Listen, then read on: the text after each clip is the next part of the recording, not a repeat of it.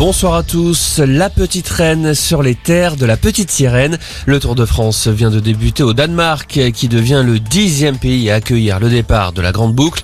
Les coureurs participent d'abord à un contre-la-montre de 13 km dans les rues de Copenhague.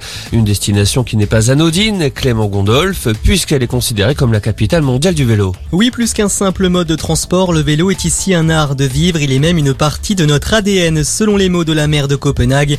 Les deux roues fleurissent donc à chaque coin de rue. Ils sont cinq fois plus nombreux que les voitures. Comptez plus de 730 000 vélos dans une ville de 630 000 habitants.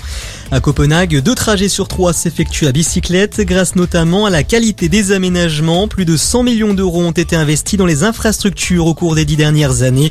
Euh, la ville compte donc à présent environ 390 km de pistes cyclables. Elle en espère près du double d'ici 2045.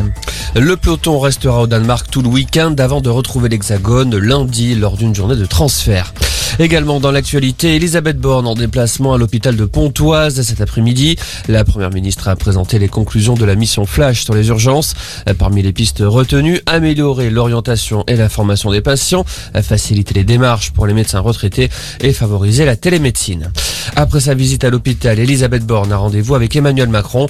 La première ministre doit présenter au chef de l'État les conclusions des consultations qu'elle a menées cette semaine avec les différents partis. Selon la porte-parole du gouvernement, Olivia Grégoire, un remaniement devrait avoir lieu en début de semaine prochaine. Dino Scala, condamné à 20 ans de réclusion criminelle. Celui que l'on a appelé le violeur de la Sambre est reconnu coupable de 54 des 56 viols et agressions sexuelles dont on l'accusait. Des faits commis entre 1988 et 2018.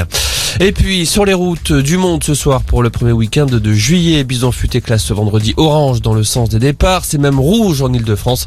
Demain, toute la France sera classée orange. Voilà pour l'info. Excellente soirée.